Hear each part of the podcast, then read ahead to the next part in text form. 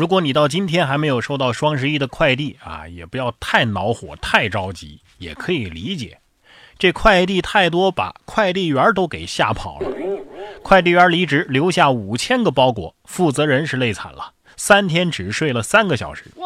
近日，杭州某快递点因为快递员突然离职，导致一小区门口三天堆积了五千多件快递无人派送。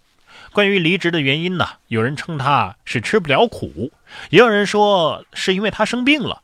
目前快递公司已经派人将快递送到物业提供的商铺保存，预计两天之内可以送完。老板亲自上三天都只能睡三个小时，咱们可以想象这工作量有多大啊！之前快递员一天能不能睡三个小时呢？要是一天连三个小时都睡不到，你给我再多的钱我也不干，是我我也得吓跑。万一累病了，多挣的这点钱还不够医药费的呢。对呀，所以我能理解双十一的快递啊慢点到，但是我不能理解因为送快递赔上性命。同样是我不能理解的，还有下面这位大四的毕业生，因为作弊被开除，他居然起诉学校，说我大学四年是不是白读了？二零一八年十一月，小王同学参加完大四的期末考试的四天之后，收到了三张作弊认定通知书。校方据此对其做出了开除学籍的决定，小王却质疑自己当时没有被当场抓住，于是呢把学校告上了法庭。今年九月，法庭认定学校的程序是合法的，驳回了原告小王的诉讼请求。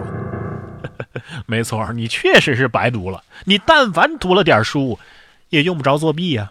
啊，你这脑子要是不用啊。建议你捐给有需要的人吧。下面这位呢，左脑一定非常发达啊。说司机将车停在两棵树之间，缝隙不到五指宽，左车轮下面就是河呀。近日，广东佛山的一小车呀，停在河边的两树之间，这个车身前后与树的这个缝隙啊，还不到五指宽，车轮是紧贴河岸的边缘，画面是又惊又险呐。附近的居民称啊，这位车主呢是一位二十来岁的年轻人，他只需要不到一分钟啊就能把车像这样停好，人家回来随时都能停啊，根本就不用争车位。哎呀，这个我觉得不太值得惊讶吧？啊，也很简单嘛。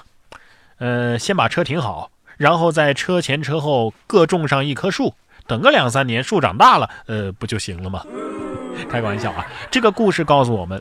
有能力的人不会抱怨环境不好。树得说了：“我说这位车主啊，我感觉你有点不尊重我呀。有种你等春天到，我我再长粗五公分，我看你咋停。春天虽然还没到，但是有些动物已经很暴躁了。说有野猪街头攻击行人，目击者说呀，两百多斤，它到处乱拱。”十一月十七号，大连的一个小区跑出来一头野猪。野猪呢，在路上到处乱拱。监控中啊，这头野猪撞向了一名行人，该行人呢倒是灵巧的躲闪了。野猪摔倒之后呢，地上留着一条长缝。目击者说呀，这头野猪看上去有两百多斤。最后，野猪被民警击毙。呃，我想说，这这其实是我的小猪啊，它它它迷路了，麻烦给我送回来。尽快啊！我这粉条都泡好了，就差猪了。就算不是我的，也不能就这么击毙了呀！你看这视频里边，他这身手矫健、经验丰富的滑铲，这应该送去男足踢球啊！不过这猪也是傻，我要是有他这身价呀，我才不敢满街跑呢。同样暴躁的，除了野猪之外啊，这黑天鹅的脾气也不小。说金毛下湖游泳遭黑天鹅毒打，主人还说呀，这不是第一次了。十五号，四川成都的一条金毛犬在小区里的人工湖里游泳时，被突然冲出来的黑天鹅袭击，金毛是毫无还手之力呀。听到主人呼喊之后，立即朝岸边游去。据狗主人介绍啊，这条金毛犬喜欢玩水，之前在湖里游泳的时候呢，就已经被黑天鹅袭击过，不过双方都没有受伤。哎，落水狗被迎头痛击，这不就是被生活劈头盖脸胖揍的我吗？游最野的湖，挨最狠的揍，去最贵的医院，回去之后再拆个家撒撒气。你看这小狗子游泳的姿势，根本就不是用刨的呀，全靠浪啊！但是对于我们人来说呀，还真不是你想怎么浪就能怎么浪的，有法律管着你呀。你看这位大哥喝醉了之后，你干点啥不好，非得到铁轨上去浪。一醉汉将百斤重的大石推上了铁轨，还好七十九岁的大爷一路狂奔救下一辆火车。这是近日在辽宁大连发生的一件事儿，一个醉汉把百斤重的大石推上铁轨之后呢，一辆火车呼啸而来。千钧一发之际，七十九岁的江大爷呼喊挥手，在石子路上狂奔了五十多米，示意司机停车。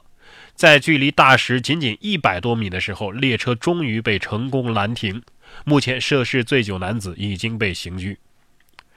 你大爷永远是你大爷啊！你看，好人不管到了多少岁，他都会做好事儿；而坏人，他不管喝不喝酒，他都会做坏事儿。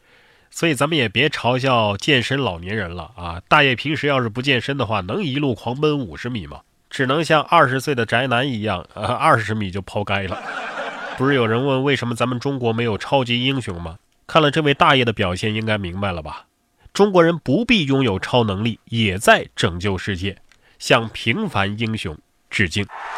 虽说我们生活在这个社会上啊，有各种各样的规定啊，有法律管着我们，但是有些规定，我觉得真的是不是管的有点宽？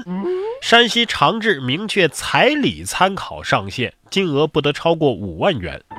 记者十八号从山西省长治市官方获悉，中共长治市委、长治市人民政府印发了关于推进农村移风易俗的意见，各区县啊可以对操办婚丧的彩礼、随礼、聘期、宴席啊等等上限的标准以及其他的具体礼俗做出具体的规范。有关参考上限呢，是彩礼金额不超过五万块。婚丧随礼，亲属不得超过两百块，其他人不得超过一百块，而丧事的宾期呢，啊，一般不超过三天。关键是彩礼呀、随礼啊这些事儿是该政府管的吗？管得着吗？管管公务员还可以啊，这普通老百姓人家愿意给多少，关政府啥事儿啊？管管房价也比管这个强啊。至于彩礼究竟该不该给，有网友建议啊，不给彩礼。共同买房，孩子姓啥，猜拳决定，我觉得没毛病啊。